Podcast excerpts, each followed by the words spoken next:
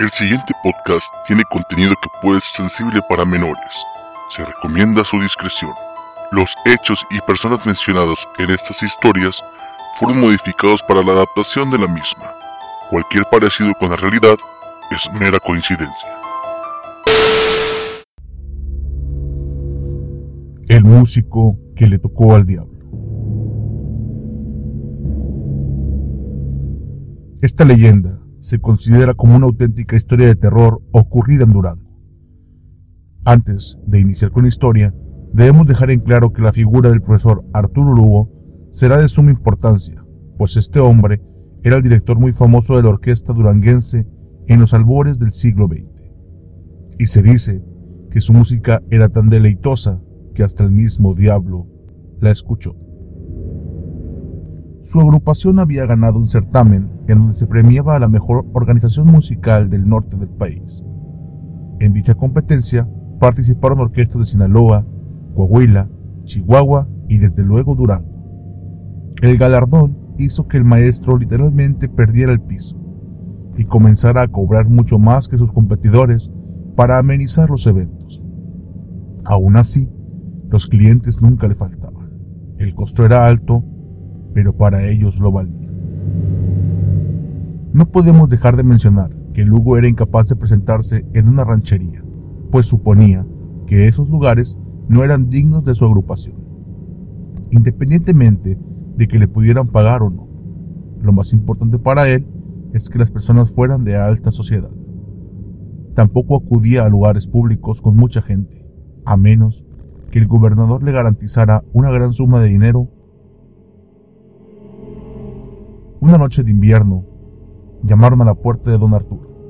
Eran las doce de la madrugada, por lo que el hombre pensó que se trataba de un asunto grave y por ello salió de la cama rápidamente a atender. Al abrir la puerta, se dio cuenta de que el sujeto que tocaba era un forastero de gran estatura, vestido de forma sumamente elegante, con ropajes de color negro. Este entró y de inmediato se quitó la capa y el sombrero.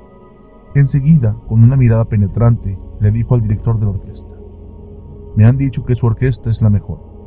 Es por ello que deseo contratarlos para que vengan a tocar a mi casa. En este papel encontrará la fecha y dirección del evento y en el costal hallará su pago.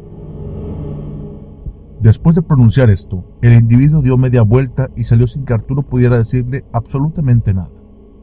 Poco después, don Arturo recordó algunos de los mitos y leyendas de Durango que hablaban acerca de un hombre que se aparecía en las noches con el fin de llevarse las almas de los pecadores al infierno.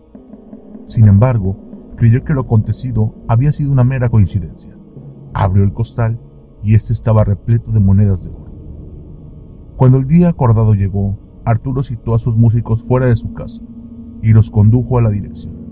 Algunos dicen que la orquesta tuvo que cruzar media ciudad, aunque otros aseguran tan solo tuvo que pasar un pequeño puente para llegar a la calle en donde se encontraba aquel casero. Ingresaron a la lujosa residencia y efectivamente Arturo no se había equivocado. Era la fiesta más majestuosa a la que habían asistido, llena de detalles lujosos y finas personas, aunque curiosamente no conocían a nadie, por lo que asumieron que no eran de Durango. Arturo y su orquesta cautivaron a los asistentes y al hombre que los contrató, pues se dice que esa noche tocaron como nunca. Todos bailaban a la par que escuchaban sus exquisitas y placenteras melodías. Arturo decidió darse un descanso para probar un poco del banquete y socializar un poco con los invitados. Se le estaba pasando muy bien hasta que de pronto se quedó pasmado, pues vio a su comadre, la cual no había visto desde hace mucho tiempo. La comadre le dijo, compadre, ¿qué anda haciendo por aquí? No me diga que ya nos hará compañía. Arturo le contó lo que había sucedido, pero lo que le respondió su comadre lo dejó pasmado y helado hasta los huesos. Pues ésta le dijo, compadre, váyase cuanto antes, pues este es el baile de los condenados, personas que ya han muerto y no fueron al cielo. Yo morí hace cinco años y fui al infierno. Este es nuestro castigo. Nos obligan a bailar y reír para después recibir nuestro verdadero castigo. Es mejor que se vaya de una vez, o después usted nos hará compañía en el infierno.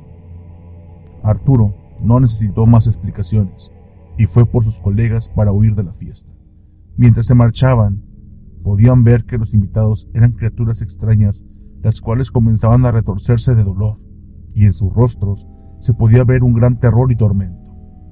Antes de salir por la puerta, Arturo vio aquel misterioso hombre y observó que tenía una pata de caballo y la otra de cerdo, y confirmó que este hombre era el mismísimo diablo, el cual lo miraba y se burlaba de él.